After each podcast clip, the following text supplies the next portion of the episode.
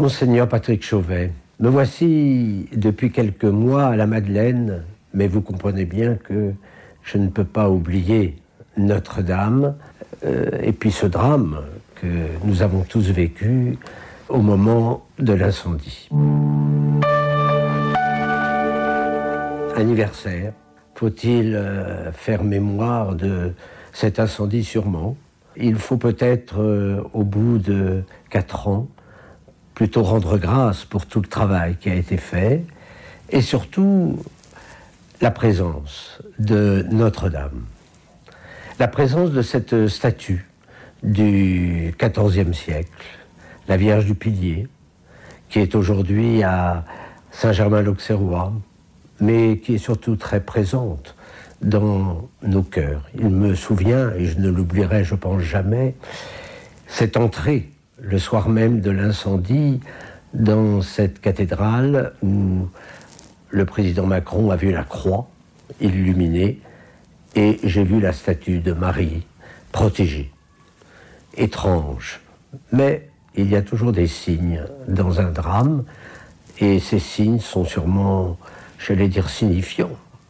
Pendant trois ans, quand la cathédrale tournait, j'allais dire à plein, je priais souvent devant euh, cette statue de la Vierge du Pilier. Statue qui a toute son histoire, mais statue qui, qui faisait, qui fait encore des miracles. La tendresse, la tendresse de cette femme, de Marie portant son enfant, et qui regardait cette foule, cette foule de touristes, euh, de fidèles, cette foule de touristes qui peuvent devenir pèlerins. Que de visiteurs ont été touchés par cette présence. J'ai vu aussi de nombreux fidèles pleurer au pied de cette statue, comme portant un lourd fardeau et venant le déposer au pied de la Vierge Marie. La cathédrale, la maison de Notre-Dame. Effectivement, quand nous entrons dans Notre-Dame, il y a comme une présence, la présence euh, de la Vierge, sa tendresse, sa compassion vis-à-vis de toutes celles et tous ceux qui viennent prier. Elle n'hésite pas de temps en temps à prendre euh, par le cou tel ou tel, en indiquant où est tel confessionnal, en disant ça, te ferait du bien d'aller te réconcilier avec euh, le Seigneur, avec mon Fils. C'est d'ailleurs sa mission. Hein. Elle, elle prie pour euh, les pécheurs que nous sommes et elle nous ramène à la source du pardon. Il me souvient, ce fut un grand moment.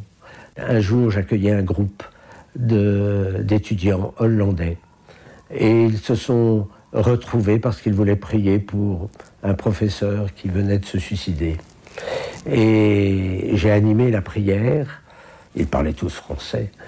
Et à la fin de la prière, on était au pied de Notre-Dame.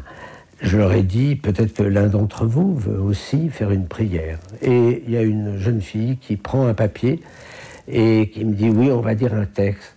Euh, on l'a retrouvé dans les affaires de notre professeur de français. Et c'était ce beau texte de Claudel, Il est midi. Et j'aurais dit, mais est-ce que vous savez que c'est là où nous sommes, c'est là où Claudel a été touché par la grâce, par sa conversion? Et j'aurais dit, voyez ce qu'est la communion, la communion des saints. Une petite, euh, voilà, une, une grâce, un signe d'espérance. On pleure parce qu'on a perdu son professeur, auquel vous étiez très attaché. Et puis voilà que la Vierge vous fait un petit signe en disant vous êtes en communion avec lui. Ça, c'est quelque chose qui m'a profondément marqué. Je me souviens aussi des hautes personnalités, même des premières dames, prier hein, devant la Vierge du Pilier. Un journaliste m'avait dit Est-ce que vous savez euh, ce qu'elle a dit à la Vierge? Et je lui dis non, et même si je savais, je ne le dirais pas. Elle est, c'est un dialogue. Voilà, un dialogue d'une mère avec sa fille, d'une mère avec son fils. Nous nous livrons à elle, nous avons confiance, nous nous abandonnons. Et dans cette période qui est difficile, hein, je le vois bien pour euh, euh, notre pays, les crises que nous traversons, les guerres à quelques milliers de kilomètres, on se dit, mais voilà, où allons-nous? Où allons-nous? Et Marie, elle est là pour nous redonner de l'espérance. Elle, euh, ou elle ferme pas les yeux sur les drames, elle sait combien elle est proche de toutes celles et tous ceux qui souffrent. Il n'empêche que elle est là et elle veut nous donner un petit peu une lueur, une petite espérance, comme dit Peggy, qui n'a l'air de rien du tout. Cette espérance, il me semble qu'on en a besoin. Notre-Dame d'espérance. À ça, je crois qu'aujourd'hui, elle doit jouer un rôle essentiel. Espérer contre toute espérance. Je rencontre des gens, mais déjà à Notre-Dame, hein, des gens désespérés par des situations inextricables, par euh, la blessure intérieure, par, euh, par des drames qu'ils ont vécus. Et Marie est là pour euh, redonner un peu cette lueur d'espérance. Vous savez, c'est un sourire, c'est peut-être un regard. Un regard, et le regard de, de Marie est un regard qui ne juge pas. C'est un regard comme le regard de son fils. C'est un regard qui restructure, qui, regonfle, qui fait que tout de suite nous sommes en confiance. Marie. Marie, Notre-Dame d'Espérance, elle est notre espérance euh, dans son testament spirituel à Cana. Faites tout ce qu'il vous dira. N'ayez pas peur. Faites tout ce qu'il vous dira. Tout ce que mon fils vous dira, même si ça vous paraît incroyable, faites-le. Faites-le. Vous ne serez pas déçus. Peut-être que dans un monde où nous sommes un petit peu déboussolés, on ne sait plus très bien où on va, il faut peut-être être à l'écoute un peu plus de son fils. Et même si ça nous paraît ahurissant, s'il nous demande, il faut le faire. C'est Marie qui nous le demande, c'est son testament spirituel. Vous savez, Marie dit peu de choses dans l'Évangile, mais les peu de phrases que nous avons, ce sont des phrases qui doivent transformer notre vie. Et puis c'est là la phrase du Christ sur la croix. Voilà, voici ta mère.